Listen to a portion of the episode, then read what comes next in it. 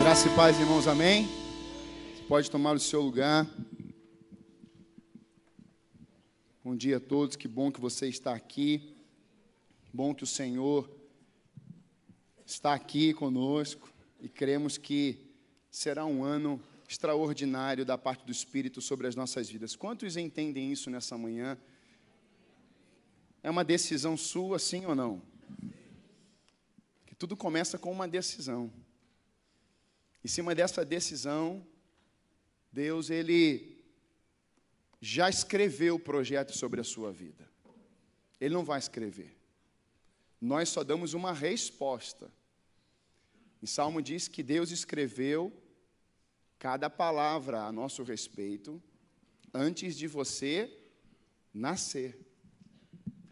Deus fala para o profeta Jeremias: Jeremias, antes de você nascer, no ventre da tua mãe, eu já tinha te escolhido. E escolhido é um projeto que começa e um projeto que tem o ponto final. Porque Deus não trabalha com improviso, Deus trabalha com propósitos. Deus não tem propostas, Deus tem propósitos. Nós humanos temos as nossas propostas para Deus. Deus, se o Senhor fizer isso, eu te dou isso. Deus, eu quero te entregar isso, então eu preciso receber isso. Deus, eu preciso fazer isso com o Senhor. Deus, meu filho está perdido, meu filho está longe, então eu faço uma proposta contigo. Não, Deus não tem proposta para você. Deus tem um propósito individualmente para você e para o seu filho. Então inverta. Senhor, eu te consagro meu filho para o teu propósito. E aí Deus ouviu uma resposta do jeito certo. Porque nós temos que aprender a orar. Nós não recebemos porque pedimos de uma forma errada. E hoje, meus irmãos, o começar o ano, eu queria que você ficasse em pé de novo. Desculpa. Mas eu queria que você erguesse as suas mãos e você orasse por mim. Você pode fazer isso? Eu vou pedir o tecladista para voltar aqui. Se a Cel não conseguir, Celzinha, que eu sei, o Lezé pode vir. Mas eu queria que você começasse a me bombardear de oração. Quem pode fazer isso? Pastor, o senhor está bem? Eu estou tão bem que você não faz ideia. Mas eu quero te ensinar uma coisa nessa manhã: a você ser participante e não somente frequentador, a você ser aquele cooperador e não esperar que alguém coopere com você. É você estar entrelaçado num corpo. Você é parte de um corpo cujo cabeça é Cristo. E nós somos os membros desse corpo. E nós precisamos um dos outros. Ninguém aqui é super-homem. Ninguém aqui é super-girl. Ninguém aqui é Homem-Aranha. Não tem super-herói aqui. Aqui tem os heróis da fé, que vão caminhar pela fé e vão concluir uma jornada pela fé. Eu quero declarar sobre a igreja Alameda nesse ano. Nós vamos combater o combate nesse ano. Nós vamos lutar, vamos perseverar, mas vamos guardar a fé. Então eu queria que você ore pela vida desse pastor aqui que precisa da tua oração agora. Você consegue começar a declarar isso? Isso, comece a verbalizar. Comece a declarar. Isso. Eu recebo, Senhor. Eu recebo cada palavra dessa. Eu recebo o teu ânimo eu recebo a tua ousadia, eu recebo a tua alegria, eu recebo as tuas promessas sendo declaradas agora, ativadas agora pelo teu Espírito na boca dos teus filhos. Eu recebo, Senhor Deus, cada palavra sendo declarada sobre a minha família, sobre a minha descendência, sobre as minhas filhas, sobre a minha esposa, sobre os meus pais, sobre a minha prole, sobre cada realidade. Eu recebo isso, Pai, e eu concordo com os meus irmãos. Em nome de Jesus, nós ligamos na terra, concordamos um tempo de unidade em que nós não seremos frequentadores, seremos cooperadores, seremos uma igreja, corpo do Senhor, cujo cabeça que nos abençoou com todas as bênçãos espirituais em ti. Nós dizemos o sim e o amém. Dizemos sim e decidimos crer. Nós dizemos sim e assim seja. Essa é a resposta da tua igreja, em nome de Jesus, em nome de aplaude ao Senhor mais uma vez. Aleluia. Amém. Pode tomar o seu lugar. No final do culto você vai entender um pouquinho sobre isso. Abra lá comigo a sua Bíblia em Atos capítulo 3.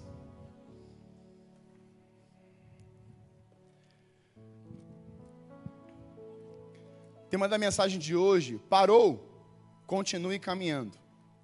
Quantos aqui que tem carro já pararam o seu carro para fazer uma manutenção, uma revisão? Quantos já fizeram isso? Quando você vê aquele carro lá parado e você realizou um agendamento, seguiu um protocolo da revisão que está lá no manual, você sabe exatamente o número, a quantidade, o valor da despesa que você vai pagar. Sabe ou não sabe? Sabe. Porque está lá no manual. Você sabe até o valor que está lá. Quando você não faz essas manutenções periódicas e você vive de acordo com o susto, quebrou alguma coisa, conserta. Vou, vou viajar sem fazer uma revisão, quebra no meio do caminho. E você vai vivendo, tendo despesas e retrabalhos. E o valor você não sabe quanto que fica a conta. Você simplesmente paga e aí tem que usar o cartão de crédito, tem que usar o, o, o cheque especial, pede ele emprestado e você vai vivendo assim. Meus irmãos, nós vamos viver um dia, e esse é o dia da igreja do Senhor, que nós não vamos mais apagar incêndio. Nós vamos nos antecipar antes do primeiro foco de incêndio. Quem está entendendo isso aqui? Famílias restauradas restauram.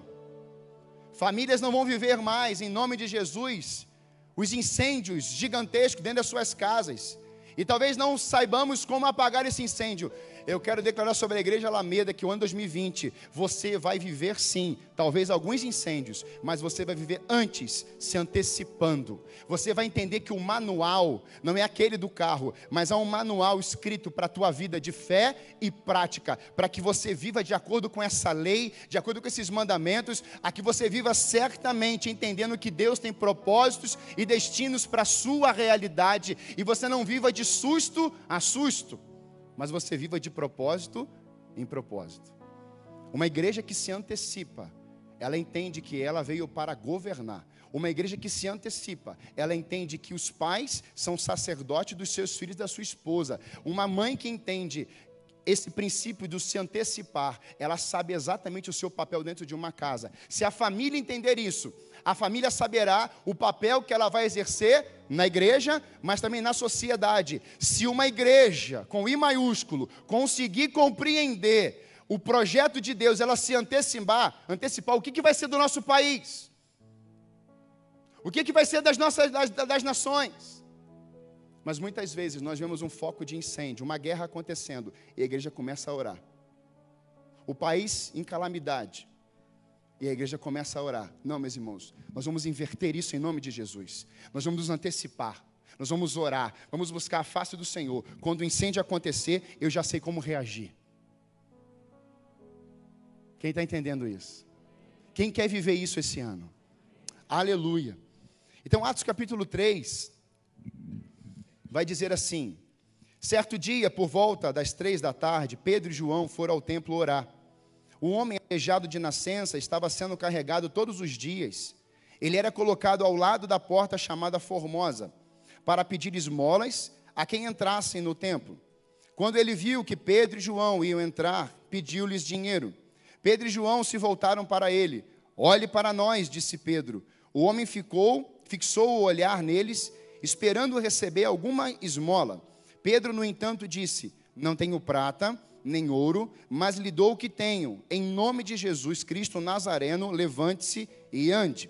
Então Pedro segurou o aleijado pela mão e o ajudou a levantar-se. No mesmo instante, os pés e os tornozelos do homem foram curados e fortalecidos. De um salto, ele se levantou e começou a andar.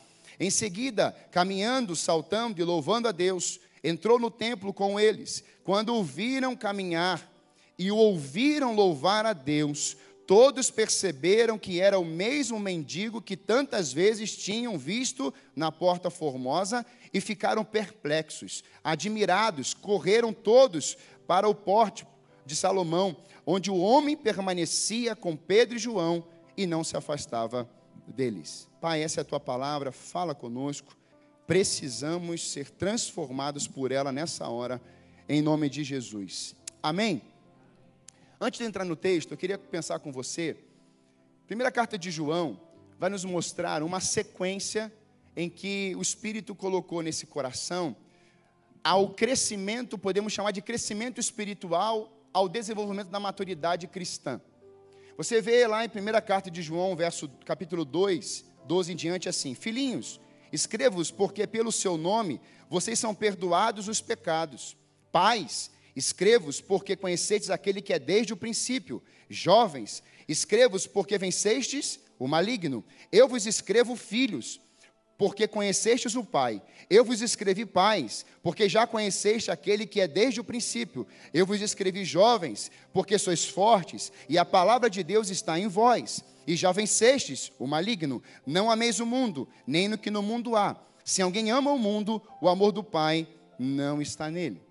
Nós percebemos que há um desejo do Espírito em fazer com que cada indivíduo cresça cada pessoa seja desenvolvida pelo Espírito Santo. Você não vai simplesmente ser uma criança o tempo todo, mas você foi criança, passou a etapa da mamadeira, a comidinha começou a ser mais uma papa, daqui a pouco você começou a comer feijão, arroz, daqui a pouco você não parou mais, tá até, até hoje aí comendo. Diante da nossa vida é assim, um dia você estava lá como adolescente, fazia um monte de coisa, aí você aprendeu alguns erros, aí você passou a ser jovem, né? E aí a Bíblia diz que os jovens são fortes. Por isso que você vê o pulmão de uma igreja precisa ser o quê? Jovial, uma igreja jovem. O que a igreja ela precisa ser entrada numa dinâmica onde o pulmão dela é a juventude. É um fôlego novo, é um fôlego que está aí surgindo. Isso é bíblico. Então, quando o, a, a passagem ela me mostra dos filhos, ela mostra dos jovens, ela vai para os pais. Veja as etapas que o Espírito está trabalhando. E não somente nessa, mas ele também vai para que os pais venham a exercer algo. Toda vez na Bíblia que nós começamos a compreender isso, nós pensamos que o Espírito Santo, ele não é um Espírito Santo que limita você. Não é um Espírito Santo que paralisa você em algo ou por causa de alguém ou por causa de alguma situação. O Espírito Santo diz, Paulo fala que o Espírito Santo aonde está, aí a liberdade. Se o Espírito Santo está em minha vida, então ele tem liberdade em arrancar algumas coisas, abrir alguns compartimentos, mexer na minha na casa dele e colocar o seu revestimento, o seu espírito, a sua alegria, aonde a tristeza abundou a alegria, aonde permanecia o pecado, superabundou a graça. E isso é individual, é na sua vida, é no seu interior. Por isso que há uma necessidade de nós entendermos o crescimento pelo poder da palavra de Deus mediante a fé em Cristo Jesus. Quando nós conseguimos entender isso, a gente percebe que esse espírito que paira sobre nós, que vem sobre a minha vida, ele é um espírito que não tem limites. Ele é um espírito que tem coisas novas todos os dias sobre a sua vida. Falava aqui com o pastor Abson. Nós vamos viver um dia, meus irmãos, que nós vamos mais consagrar problemas a Deus. Nós vamos adorar o Senhor, independentemente de qualquer situação. Essa é a igreja que Deus está esperando nesses dias. Por quê?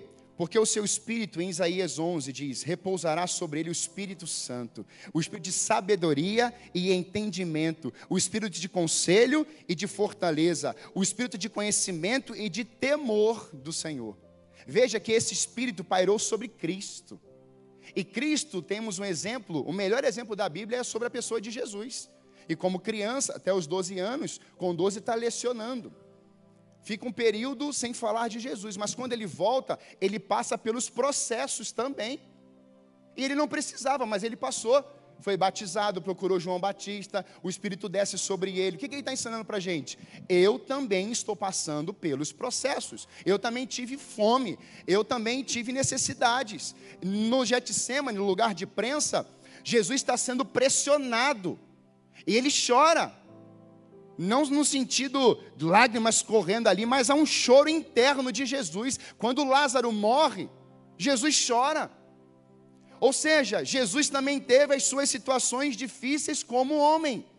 Por isso que ele veio também como homem, para nos mostrar o que? Eu passei por isso como homem, como espírito, como filho de Deus, filho do Deus vivo, mas eu inventei todas elas, inclusive a própria tentação, mesmo com fome.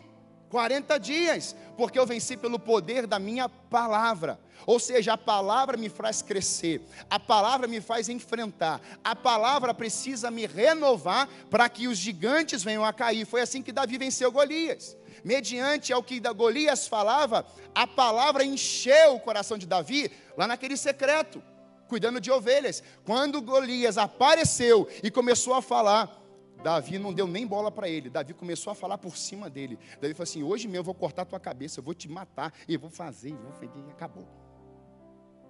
E ele realmente, o que ele fala, acontece. Por isso que há uma necessidade desse crescimento, nessa maturidade, desse desenvolvimento nas nossas vidas. E quando João fala isso, em Mateus 25 também fala sobre as parábolas, sobre aquela questão dos talentos. Você já ouviu muitas vezes isso. Cinco talentos foi acrescentado, foi colocado na mão, o investidor vem. O que, que você fez com os cinco? Dos cinco passaram a ser dez. Mas o outro que recebeu dois, ao receber esse, esses talentos, o que, que ele faz? Ele também multiplica, em, fique quatro. Mas aquele que recebeu um talento, há uma coisa muito séria, forte e necessária para nós ouvirmos nesse início de ano. Porque eu entendi quando li esse texto essa semana, que talento pode ser sementes. E quando esse investidor coloca cinco sementes na mão daquele, ele multiplica cinco sementes. Há uma frutificação, porque há um empenho, há uma dedicação. Aquele que recebe dois, simplesmente ele faz o quê? Multiplica também. E os dois estão ouvindo o quê? Servo bom e fiel. Mas aquele que recebeu um, o que, que ele faz? Ele, ao invés de investir como os outros, não, ele pega e esconde. E a desculpa dele foi o medo. Tive medo, por isso escondi.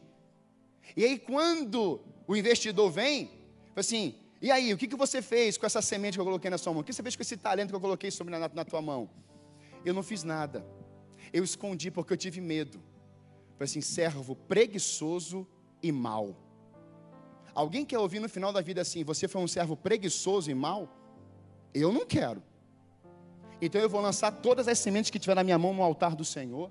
Tudo que eu puder lançar, eu vou lançar. Como Abson falou, o que ele falou aqui talvez possa ter escandalizado alguns, mas as igrejas da Macedônia, sabe o que, que fizeram? Deram o que não tinham. E vai dizer o texto, na sua rica, na maior severa tribulação, eles foram fiéis e deram o que não tinha. Meus irmãos, hoje, nós precisamos compreender de que tudo que Deus coloca em nós não é nosso, é dele. Ele coloca em nós para nos usar, para sermos ferramenta de transformação na vida do outro. Deus colocou isso na nossa, e aí a gente tem muitos exemplos. Temos a vasilha de um pouquinho de botija de azeite. Um pouquinho de azeite é a multiplicação. E você pode reparar nesse texto que quando a vasilha começa a encher, uma vasilha enche e não fica é, é, enchendo todas de uma vez só, não. O texto diz que a vasilha enche e é colocado de lado. Próxima vasilha, colocado de lado. Próxima vasilha, colocado de lado. Não é assim, ó, jogando assim, não.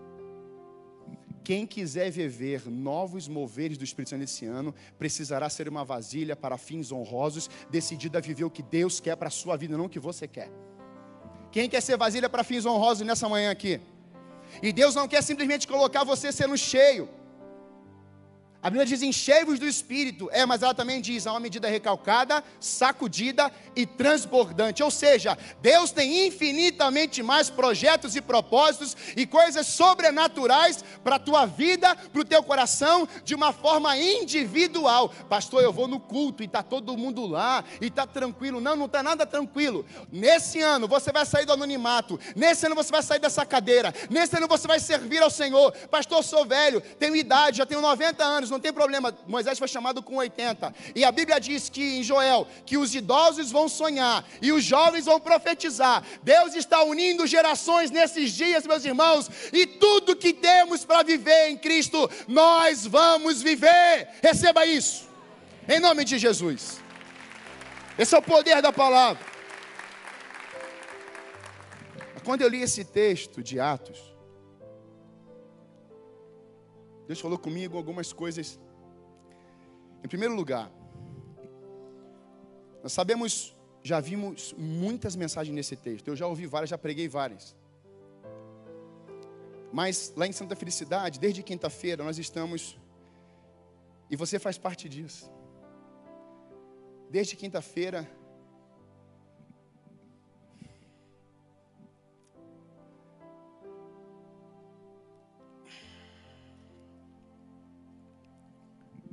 A gente entendeu de Deus para consagrar todo o ano.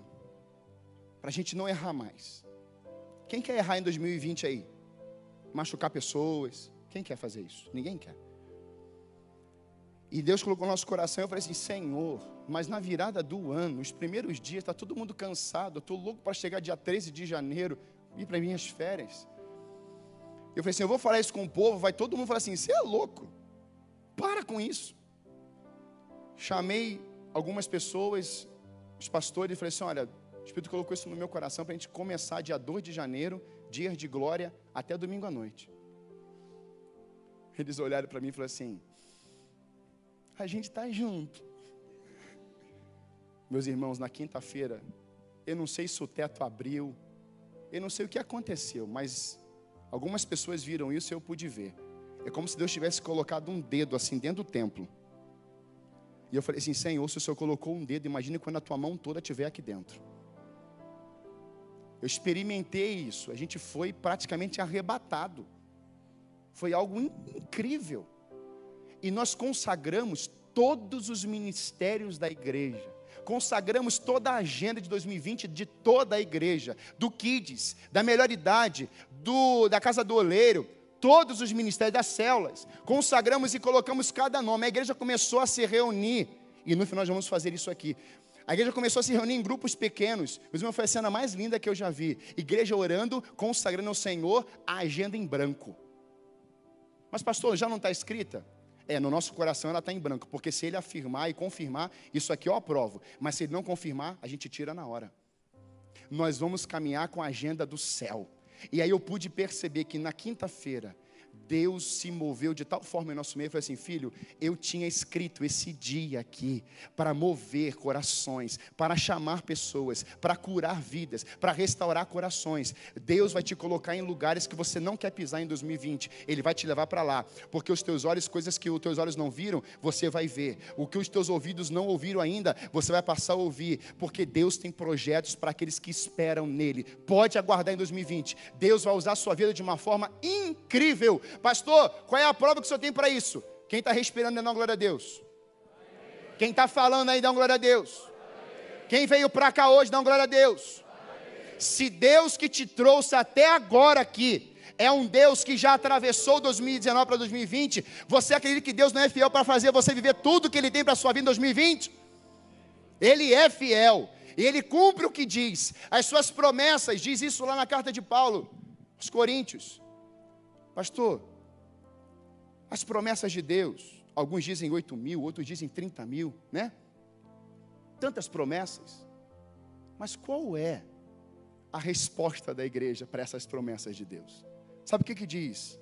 Capítulo 1, 19 e 20. As promessas já foram declaradas, não vão ser. Então ele fala assim: se você verbalizar, igreja, o sim e o amém. Em quem? Em Cristo. Então nós só precisamos o que? Concordar com as bênçãos e com as promessas já declaradas sobre nós. Você não vai precisar fazer sacrifício, pegar bode, pegar carneiro, pegar ovelha, fazer situações para isso não. O que você precisa fazer esse ano é se entregar, é se consagrar diante daquele que está assim esperando você no altar dele, assim, consagre o teu coração no meu altar, porque no meu altar, no meu lugar, naquilo que eu tenho de propósito, eu tenho resposta também para a tua vida. E meus irmãos, quando a gente começa a entrar nesse texto, a gente percebe que os dias de glória aconteceram no passado, mas pode acontecer nos nossos dias de hoje. Dias de restauração é dias de glória. Dias de cura é dias de glória. mas dia de transformação de uma pessoa que estava aprisionada pelas trevas para o reino do Senhor é dia de glória. Alguém que estava cativo, preso pelas correntes malignas, pelo diabo e seus demônios, quando você vê essa pessoa saudável, feliz, jubilosa, você fala assim: ali tem um agir do sobrenatural de Deus sobre aquela vida, é dia de glória sobre aquela vida, e nós celebramos isso. Mas nesse texto aqui, há algo muito interessante. Em primeiro lugar, eu quero pensar com você nesse texto sobre paralisias à porta dos templos. E nós estamos dentro de um templo, e batista na sua denominação, na minha denominação, que nós somos batistas. Estamos aqui, temos esse, a, a, a, o levar das doutrinas, da, dos, dos ditos, dos escritos, e sermos, estamos vinculados a uma convenção batista. Dentro disso, eu queria pensar com você algumas coisas que podem representar a vida desse homem paralítico à porta do templo. Nós temos um coxo que a sua família vem e traz ele à porta do templo, chamado Formosa. E quando você lê essa porta formosa, José ele fala que é uma chamada porta velha. Quando a gente começa a entender isso, nós percebemos que alguém está trazendo uma pessoa, um ser humano, não para dentro do templo, mas está deixando essa pessoa na porta. E eu fiquei em crise com esse Deus, assim, Senhor, por que que os pais colocavam esse menino na porta do templo e não colocavam ele dentro do templo. Senhor, por mais que tivessem as dificuldades, será que eles não poderiam arrombar aquela porta, sair entrando, enfrentar pessoas e dizer assim: Eu quero que ele fique aqui dentro? O que? Um empenho, uma dedicação, um confronto, um enfrentamento, porque meu filho vai onde a gente for. Mas não, é pior ainda: os pais deixam o filho à porta do templo e vai embora. E eu falei assim: Senhor, por quê? E aí Deus começou a ministrar no meu coração quais seriam as paralisias, olhando para essa figura, a porta do templo. Paralisias e barreiras e fortalezas que podem nos impedir de vivermos as experiências que o Espírito Santo tem para cada um de nós dentro do templo. Por que que muitas vezes nós não vemos mais cura nos nossos cultos? O grande mover do Espírito em nossas reuniões, os nossos ensaios de louvor e adoração, por que, que o ensaio, muitas vezes, eu já, eu já fui músico, a gente só chegava para ensaiar e ir embora, fazia uma oração de 30 segundos. Por que, que nos ensaios, Deus não pode vir visitar a equipe de adoração e louvor e não ensaiar uma música? E chegar aqui e falar assim: Senhor, é tudo que a gente entregou para o Senhor, foi naquele ensaio que o Senhor nos visitou. E Deus agir de uma forma sobrenatural no momento de culto, porque o culto já começou no ensaio. Situações que podem nos aprisionar a vermos os moveres do lado de fora e não mais vermos dentro da casa do Senhor. E essa figura desse homem pode representar isso. Para mim, esse homem à porta do templo, ele vai me ensinar algumas coisas que nós vamos vencer nessa manhã. A figura daquele homem paralítico à porta do templo, ela pode representar a igreja, sua família, lideranças, denominações, tradições, autocontrole e que vai se acostumando com tudo que já temos e somos e realizamos e também podemos a começar a acostumarmos com a própria glória de Deus. E na Bíblia, uma nação começou a se acostumar com a glória de Deus quando Moisés está no pico do monte. E quando ela se acostumou com que Moisés estava vivendo naquele pico do monte, em Êxodo 32, eles vão levantar um bezerro de ouro gigante.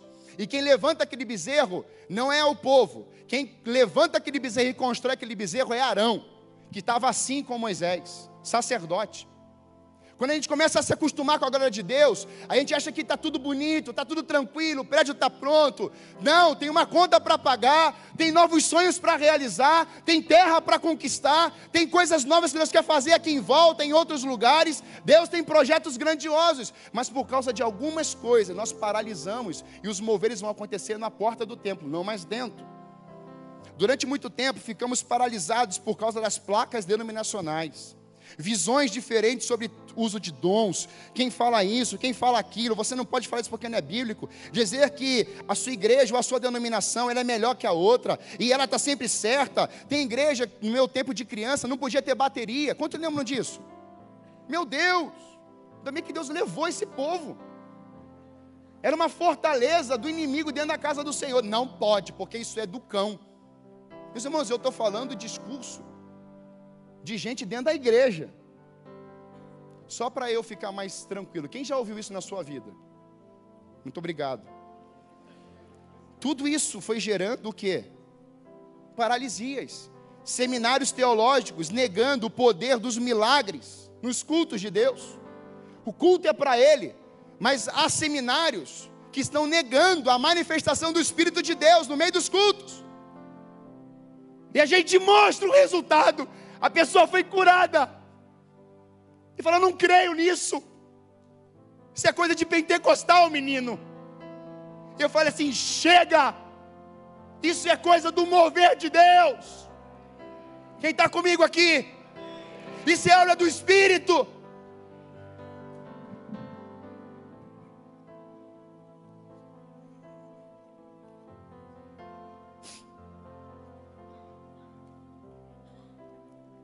Crentes enraizados há anos na igreja, dizendo que não acontece mais os moveres de Deus. Tudo isso gerou muita paralisia na igreja.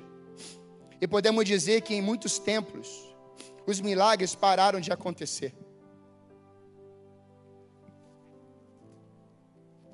E passaram a acontecer bem na porta do templo. Quer ver um exemplo?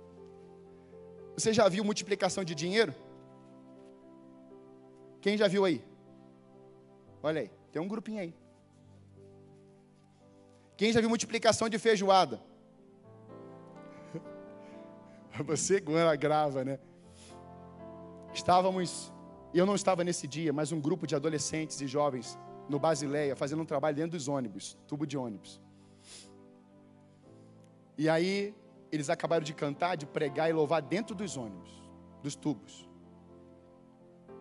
E as pessoas começaram a pegar as ofertas e dar para eles. Eles não pediram nada. Não, a gente não vai receber nada, não. Não, é para abençoar a sua vida. O que você falou me impactou. E aí um adolescente recolheu e somou, tinha 37 reais. E alguém disse assim: Bem, nós não pedimos. Então vamos consagrar ao Senhor esse valor? Vamos. Vamos pedir que a mão dele esteja sobre essa quantia de, de dinheiro. O que é que você, igreja avivada, que crê no sobrenatural, o que é que você acha que aconteceu com aquele dinheiro? Multiplicou e não tinha uma, duas pessoas, não. Tinham mais de dez. Ele apareceu a 500, tem gente que não acredita até hoje. Mas ele apareceu ali, o um milagre aconteceu no meio de dez pessoas. Quando eles abriram a mão, tinha 137 reais. Você podia aplaudir o Senhor por isso.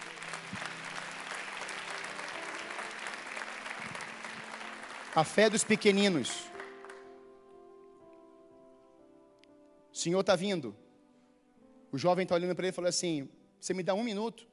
Sim. Só tenho uma dor no ombro direito, crônica. O Espírito Santo falou meu coração que isso vai ser curado agora. Quem te disse essa dor? Jesus. Acabou de falar aqui no meu coração. Você me conhece em algum lugar? Não. Aliás, você conhece Jesus? Não. Ele, quer, ele morreu pela sua vida. É, eu já ouvi essa história, mas eu quero entregar minha vida para Ele agora. E eu quero receber essa cura no meu físico. Ele foi salvo no espírito, curado na alma e curado no físico em menos de um minuto. Aplaude ao Senhor. Vai voltar a acontecer os moveres da nossa casa. Não só no ônibus e no tubo, nas ruas, mas vai voltar a acontecer em 2020. Eu profetizo sobre essa igreja, sobre cada igreja nesse país, nesse mundo. Os moveres de Deus não foram esquecidos e esgotados. Ele é uma fonte inesgotável. Aleluia!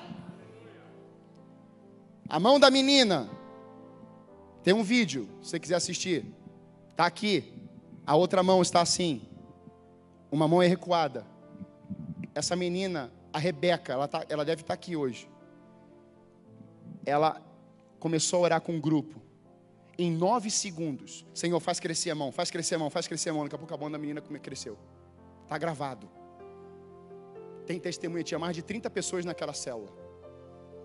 Deus continua realizando os moveres, mas por causa das paralisias de alguns contextos e determinações, nós começamos a abrir mão disso. Pastor, eu sou membro de igreja há 50 anos. Quer dizer nada. Quantos anos você não vem no altar do Senhor? Quantos anos você não vem um apelo e fala assim, Senhor, eu me quebranto diante da tua presença?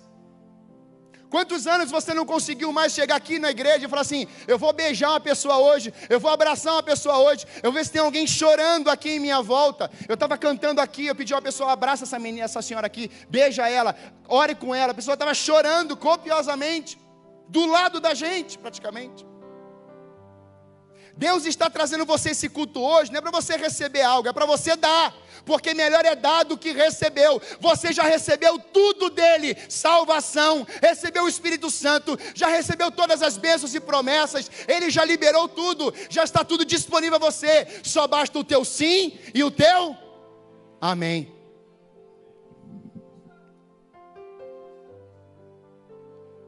Pode ser no finalzinho? Então vem, vem cá. Vem cá, menino. Vai ser agora. Vem aqui. Não precisa pedir desculpa, não. Eu fiquei, eu estou pedindo desculpas à minha filha que é muito tímida. Eu tive seis câncer. Sofro de esclerose múltipla. Tenho todos os laudos, se quiser. Como eu vi você emocionado. Eu acredito. Eu sou médica. Tenho todos os laudos em cada. Sou aposentada por invalidez. É, perdi a visão numa agressão de trânsito. Tem na internet. Quem não acredita em Deus? Saindo do colégio militar, onde eu atendia, eu fui atacada por uma, uma pessoa que não conhece Deus e perdi a visão todos, ah, tenho um laudo, recuperei. Hoje é a vista que eu enxergo melhor.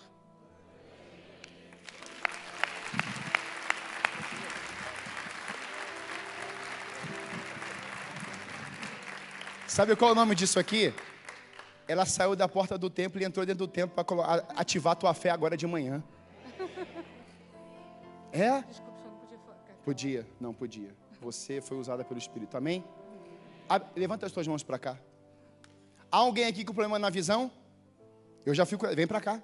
Essa é a hora, irmão. Cura dentro do templo. Pode sair do seu lugar. Pode sair. O Espírito Santo governa esse culto. Alguém tem alguma enfermidade crônica aí? Sai do seu lugar, vem para o altar. Ele está aqui. Aleluia. Eu vou pedir para os pastores a intercessão. Você só vai tocar neles, na cabeça. Vai só tocando, só tocando. É muita gente. Você foi usada pelo Espírito, olha aí. Você é cano, você não é começo nem fim, você é cano.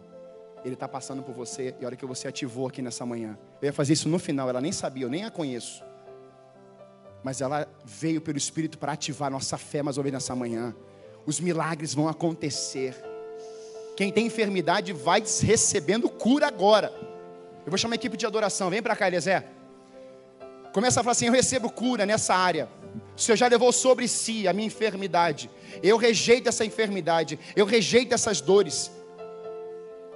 A minha sogra está fazendo um procedimento médico nesse exato momento. A Débora está lá com ela. E eu declaro daqui, como Jesus ressuscitou a filha de Jairo, onde ele estava. Eu declaro que essas dores na minha sogra vão para a cruz hoje. Aleluia!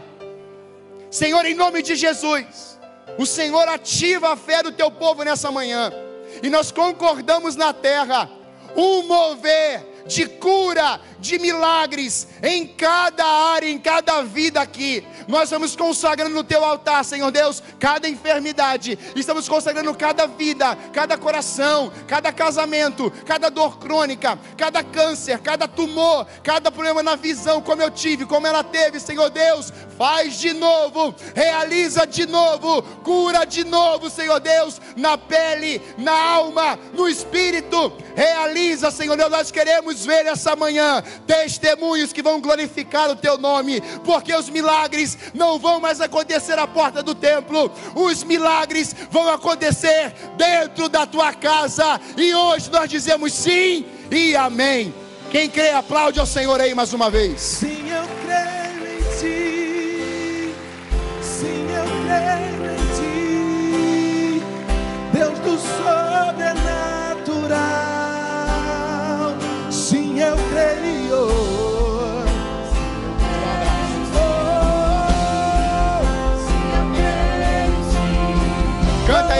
Senhor.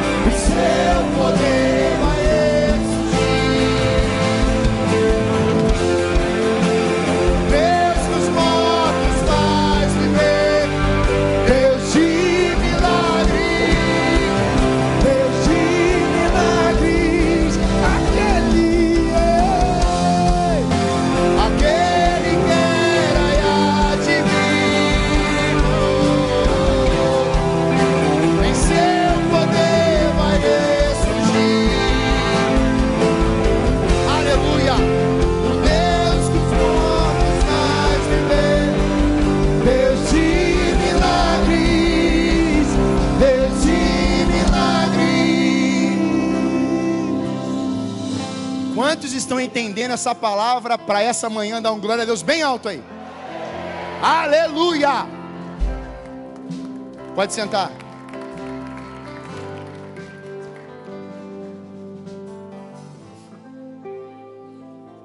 Espírito Santo está aqui, irmão. Fica tranquilo. O império das trevas não tem espaço nesse lugar. então pode sorrir, porque é obra do Espírito. Na sua vida, a vida do seu irmão. Você tem que se alegrar com aquele que está recebendo muito do Espírito. E falar assim: eu quero o dobro. Tem gente que fica assim, paralisado. Ana, que esquisitice. Olha a religiosidade falando. Ah, isso aqui não. Eu fui criado nos moldes, padrões de chegar à igreja e falar assim: bom dia. Para com isso, irmão. Chega aqui abraçando. Chega aqui compartilhando. Chega aqui ofertando. Chega aqui se dedicando. A banda vai ficar aqui, que vocês vão cantar até o final desse culto. Quiser sentar, a gente já vai cantar daqui a pouco de novo. Ele está aqui, irmão. Irmão, eu cheguei hoje de manhã. Eu falei assim: Senhor, o que o senhor quer fazer aqui? Ele está fazendo, a gente só perguntou. Mas não fique preso a algumas coisas. Dê jeito. Você pode estar com 96 anos, como eu conheci uma vovozinha. Confessou Jesus no leito. E o nome dela foi escrito no nome do livro da vida. Muita paralisia, porque queremos conforme nossas tradições, práticas e liturgias. Por isso hoje, a vida desse homem precisa nos ensinar algumas coisas. Por quê? Porque ele simboliza a igreja. Ele representa uma igreja. E se você ler as, as igrejas da Ásia, você vai perceber algumas coisas. Em Éfeso, a igreja de Éfeso é elogiada por seu bom trabalho, por rejeitar o mal, por sua perseverança e por ser paciente. A crítica fica por conta do esfriamento do seu primeiro amor. Muito trabalha muito, mas não tem mais amor, a fonte da vida. E tem amor ao trabalho, mas não aquele que te colocou naquele trabalho. Esmirna, igreja Esmirna é elogiada por suportar o grande sofrimento a que estava sendo submetida. Esmirna não recebe nenhuma crítica. A recomendação é que sejam fiéis até a morte e resistam à perseguição Esmina recebe como promessa a coroa da vida. Pérgamo, a igreja de Pérgamo é elogiada por manter a fé e a confiança em Cristo. É criticada por tolerar a imoralidade, a idolatria e as heresias. A recomendação é um convite ao arrependimento. Pérgamo recebe como promessa o maná escondido e uma pedra com um novo nome. Tiatira, igreja de Tiatira é elogiada pelo amor, fé, paciência que demonstra, também pelo serviço prestado e as boas obras que melhoraram em relação ao início. É criticada por tolerar idolatria e imoralidade. A recomendação é que sejam fiéis, pois o julgamento está próximo. Recebam a promessa de que governarão, receber, recebem a promessa de que governarão nações e receberão a estrela da manhã. Quem quer ver com a estrela da manhã, hein? Quem quer ser guiado pela estrela da manhã? Estrela da manhã é Jesus de Nazaré. Quem quer ouvir o rugido do leão nessa manhã aqui? O rugido do leão é o leão da tribo de Judá. Ele está rugido na Alameda nessa manhã. Sardes, Filadélfia, Laodiceia. A palavra de Deus para essas igrejas é: levante e ande. É o que o Espírito está falando para a vida desse homem. Mas além das paralisias à porta do templo, por causa de tudo isso que eu disse, nós temos em segundo lugar paralisias na família, dentro da casa. Em Lucas capítulo 15, você vê três momentos, três parábolas. Ovelha perdida, deixa as 99 atrás de uma. Você tem a segunda parábola, que é a parábola dos, das, da dracma. Dez dracmas, uma some dentro de casa. Mas quando ela some, o texto diz que a pessoa que vai procurar, ela tira, ela tem um empenho em procurar. E dracma pode significar valor. Valores que se perderam. Que Deus quer restaurar nessa manhã para você viver um ano com o valor do Espírito Santo na tua vida. Mas o terceiro é sobre o filho pródigo, que ele se perde, ele vai embora, ele sai, mas quando ele se arrepende lá onde ele caiu, lá, quando ele volta, ele vai para a casa do pai. Você está na casa do Pai. E na casa do Pai tem bezerro te esperando na mesa. Na casa do Pai não, tem, não é para ter rejeição. Na casa do Pai não, tem, não é para ter ofensa. Na casa do Pai não é para ter acusação. Na casa do Pai não é para ter dedo no rosto. Na casa do Pai não é para ter palavras indignas. Na casa do Pai ele recebeu um beijo sujo. Ele estava sujo com aquelas comidas de porcos. Ele não tinha mais jeito para nada. O Pai o beijou. O Pai o abraçou. O pai colocou roupas novas. O pai colocou o anel no dedo, que é autoridade. Nessa manhã, não importa onde você está, não importa o que você fez, o que importa é que Deus tem propósito para a sua vida, tem autoridade para o seu coração, tem uma palavra profética para a sua vida, Ele tem um manancial, Ele tem milagres, Ele quer te usar como agente de transformação. Aquele filho voltou para casa com roupas novas, anel no dedo e eu acho que ele sentou naquela mesa e falou assim: é hoje. Deus é um Deus que muda o prato. Você quer comer coisa do mundo? Deus tem uma, um, um pão da vida fresquinho para você. Está cansado? Ele tem pão e jarra de água. Está abatido? Mas ele deixa você ser destruído.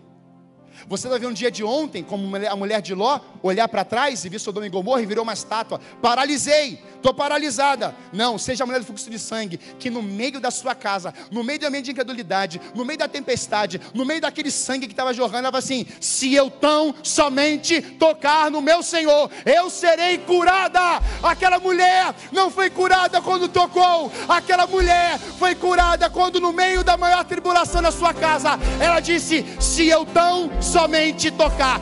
Fé e ação. Toque. Nessa manhã, Deus quer ativar a tua fé, ativar a tua vida. Paralisia, vencer dentro das casas, relacionamentos quebrados, divórcios acontecendo. Eu acho que hoje está acontecendo mais divórcio dentro da igreja do que fora da igreja. E uma das regras que isso está acontecendo, os motivos, melhor dizendo, é por falta da leitura da palavra, como o Abson falou aqui.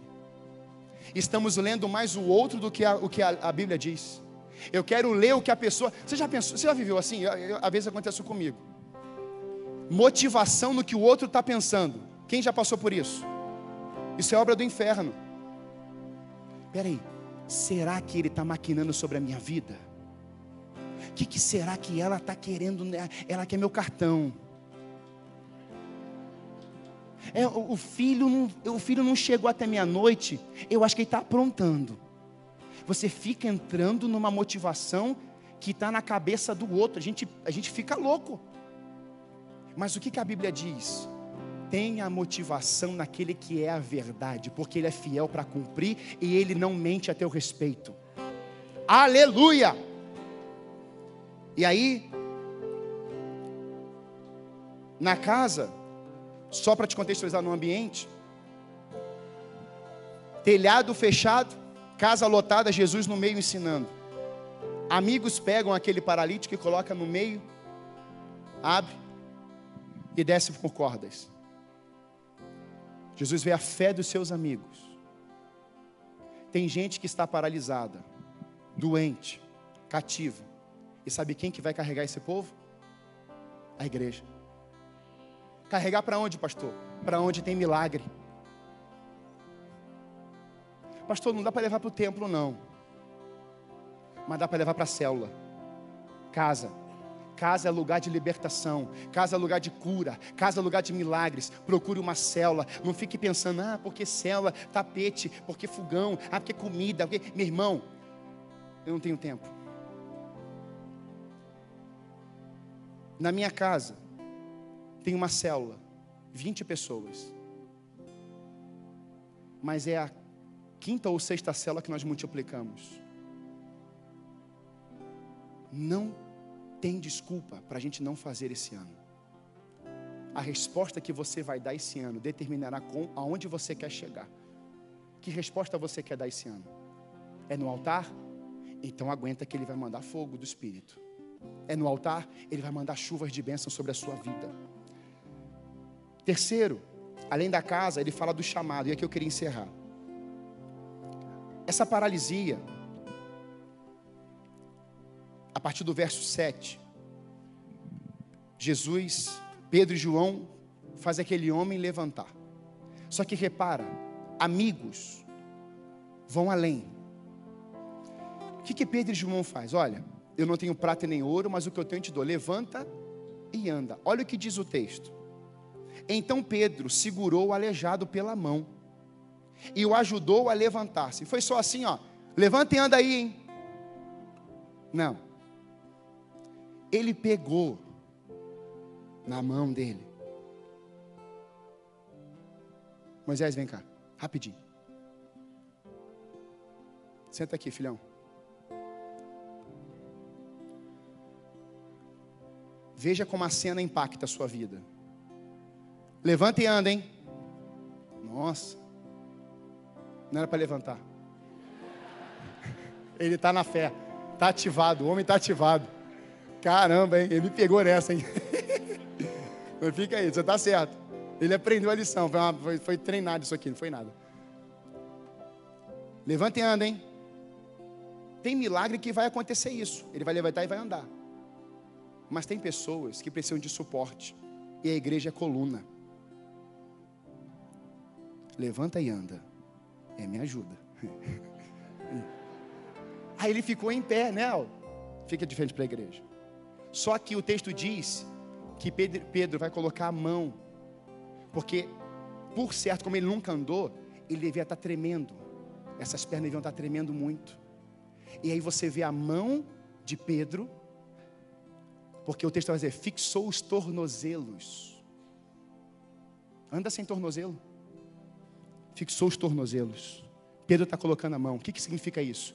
Igreja que toca, igreja que faz carinho, igreja que chama, igreja que abraça. Olha, você vai andar, eu creio nisso. O meu Deus me levantou, o meu Deus me fez agir, o meu Deus me curou, restaurou minha casa, minha família. Então eu quero que você, você vai andar. Agora pode andar, bonito. Vai, vai, levanta e anda. Olha aí, ó.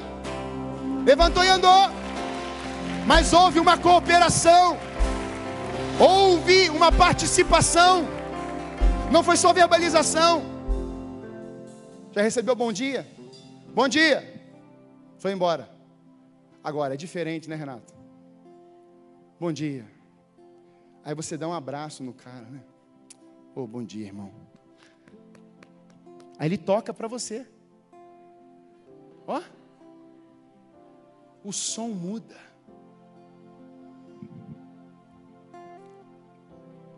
Eu vou encerrar. Outro dia a gente continua nesse texto. Quero encerrar com duas coisinhas. Primeiro, esse homem levantou, ele andou. Mas o texto diz que quando ele ficou em pé, ele deu um salto. Ele saiu do lugar que ele estava. Talvez você esteja lá na porta do templo, paralisando pessoas. Deus vai assim: salta aqui para dentro. Porque salta aqui para dentro, acontece moveres, milagres, você vai saltar lá para fora e realizar essa obra lá fora. Porque quando ele entrou no templo, o texto diz que ele entrou celebrando com alegria e louvando. No lugar do problema, no lugar da enfermidade, Deus colocou um cântico novo na boca daquele paralítico. Deus vai colocar cânticos novos na tua boca esse ano. E no lugar da tribulação, no lugar das dores, você vai poder dizer como Paulo, meia-noite adorando na cadeia, nós te adoramos, nós te bendizemos, bendito seja o nome do Senhor. Eu te amo, Senhor. Eu te amo, Senhor. Não importa se eu vou sair daqui ou não. Uma coisa importa, eu quero que a tua presença esteja nesse vale comigo ou a tua presença esteja no monte, não importa. Uma coisa pedi ao Senhor buscarei, que eu nunca mais saia da tua presença. Aleluia! Aleluia!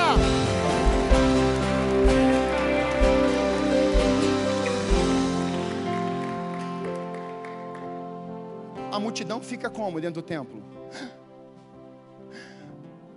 Estou perplexo. É. E não é amaldiçoados. Aquele homem que foi curado, ele vem para ativar a fé de quem está dentro. Isso que aconteceu aqui não estava na agenda, na minha agenda e na sua, mas estava no script do céu para ativar a sua fé, o seu coração. O que morreu aí em 2019, ele quer ressuscitar. Pastor, já cheira mal. Ué, isso é todo prato que Jesus precisa, porque ele tem o um bom cheiro. Pastor, já não vai dar não. Já tem eu me divorciei, a minha, minha esposa está morando na Itália. Mas eu a amo. E eu sinto, pastor, que ainda tem alguma coisa. Estou tratando de uma pessoa assim. Eu falei assim: você tem fé? Então não pare de acreditar. Continue orando. Continue buscando. Eu não sei o que Deus vai fazer. Eu não sei o que vai acontecer, mas uma coisa eu sei: Deus não recusa a oração dos seus fiéis. Ele ouve, ele tem ouvidos para ouvir. E aí a festa dentro do templo. Eu penso, né? Numa festa naquele templo. Mas você já reparou que em muitos momentos da nossa vida nós estamos parecidos como Ezequiel 37? O Espírito pega você e te coloca no meio de um vale. Você fala assim: não tem mais restauração, não tem mais cura. O ano, o ano vai começar e o tema desse ano na igreja é restaurando os fundamentos. Seus fundamentos não podem ser os ossos secos. Seus fundamentos não podem ser os improváveis. Seus fundamentos não podem ser o pastor. Seus fundamentos não podem ser a, o seminário teológico, os conceitos que você tem do passado. Não. O que você precisa colocar como fundamento é fé. fé, que é um dois. E aí, meus irmãos, o profeta é levado. E é levado para onde? Para um vale. Só que, em um certo momento, olhando esse texto, o Espírito Santo falou assim no meu coração: Você reparou que ele está andando no meio do vale de ossos secos? Quem tem osso aí? Aqui não tem vale, amém? Receba aí o monte. Mas a mão do Espírito é ali a mão do Senhor. Está assim, ó, andando. Vai lá. Ah, interessante. Olha um osso.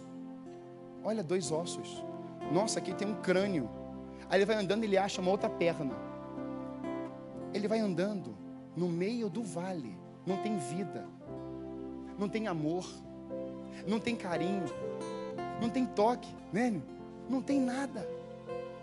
É só um ambiente, um vale de morte, depressivo, angustioso, totalmente cheio de angústia, de caos, não tem alegria.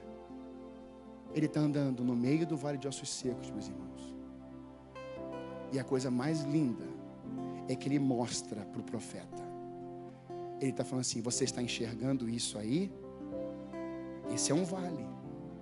E é justamente porque eu te mostrei para você enxergar o que está na realidade, mas o que eu posso fazer contigo e através de você. Aonde você está andando? Está cheio de morte aí espalhado, cheio de gente falida, sem esperança, e você carrega o, milagre, você carrega a vida, você carrega a salvação, você carrega a restauração, você carrega o reino de Deus. Ele anda e o profeta diz, e Deus diz: Pode? O profeta responde rapidinho: Tu sabes, Senhor. Ele já coloca para Deus resolver. Então o que, que Deus diz? Profetiza, declara. E meus irmãos, o profeta não viu o vale de longe, o profeta andou, ele teve uma comprovação do ambiente, de ossos diferentes, de pessoas, aquele era um cemitério de, de pessoas, do, de povos. Não importa o que fizeram com você. Não importa o que você aconteceu em 2019. Uma coisa importa, irmão. É que Deus pega você, mesmo no meio desse vale. Profetiza esse vale. E esse vale começa a se levantar osso lá do Joãozinho que está na direita. Ele vai se juntar lá com o osso dele que estava lá na esquerda.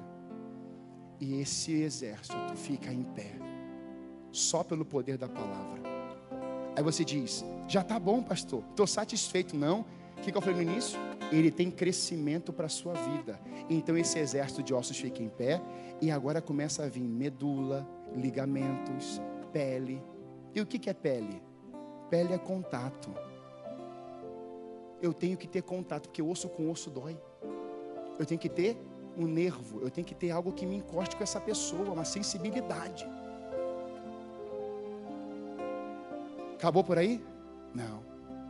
O que é que ele tem mais? É o que você precisa buscar esse ano o tempo todo. Feche seus olhos. Espírito Santo quer ativar nessa manhã o sobrenatural dele sobre a tua vida. O que aconteceu naquele vale foi uma ação do sobrenatural, mas Deus encontrou uma vida ele encontrou um profeta que fosse guiado pela mão dele e que profetizasse conforme a palavra dele. Eu quero te perguntar: você quer ser uma pessoa no ano de 2020 para ser guiado pela mão do Espírito, a Ele te levar a lugares que você não quer ir, com quem você não quer falar, mas Ele te leva lá no meio daquele vale. Ele vai usar a sua vida para promover a glória dele e o sobrenatural dele aonde você estiver. Se você quer ser essa pessoa nesse ano 2020, no primeiro domingo do ano, eu quero. Eu quero abandonar essas paralisias da minha vida, essa religiosidade. Eu quero viver no sobrenatural sobre a minha vida. O sobre, sobre a minha vida. O sobre aquele que é o Deus infinito, o Deus grandioso, poderoso, grande eu sou na minha realidade. Eu quero viver isso e eu vou ser usado para ver isso na vida de outras pessoas. Se você quer ver isso, sai do seu lugar e vem aqui para frente. Porque eu quero encerrar esse culto.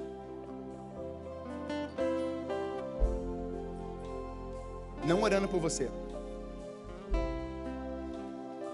Mas nós vamos orar uns pelos outros. E aqui que você já está vindo à frente, já, fe, já fique perto de uma pessoa, façam duplas. A igreja, por favor, fique em pé. E você vai se juntar aí com alguém. E a gente vai acabar o culto. Vem bem para frente. Isso. Venham bem para frente. Vou esperar todo mundo. Meio-dia em ponto. Pastor, por que senhor vai fazer a gente orar um pelos outros? Se dois ligarem, então você precisa de mais um.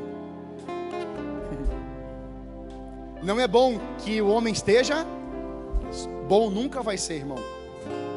Você pode querer viver, mas bom nunca vai ser. Quem está entendendo isso aí? Então andar sozinho nunca vai ser bom. E você vai se juntar com uma pessoa e um vai orar pelo outro. Só que eu quero que você pergunte se ela tem alguma situação impossível. Pergunta aí. E Deus vai usar a sua vida na vida dessa pessoa. Pode orar. Isso. Não tenha medo de falar o seu problema. Fala o nome da sua crise. Ativa, Senhor. Vem, Senhor Deus, com o teu sobrenatural. Vem, Senhor Deus, em nome de Jesus.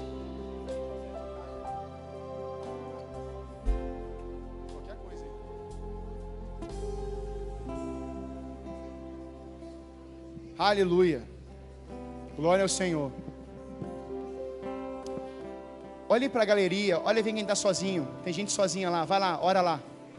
Não deixe de participar desse momento. Interaja. Você pode receber algo agora do Espírito. Eu creio que a gente está recebendo aqui cura, milagres. Deus está ativando situações que estavam travadas, paralisadas, enfermidades, relacionamentos, casamentos, filhos abandonados, filhos no mundo Começa a declarar isso lá. Jesus ressuscitou a filha de Jairo onde ele estava. Declara isso. Senhor Jesus, eu creio que o Senhor vai ressuscitar o meu filho.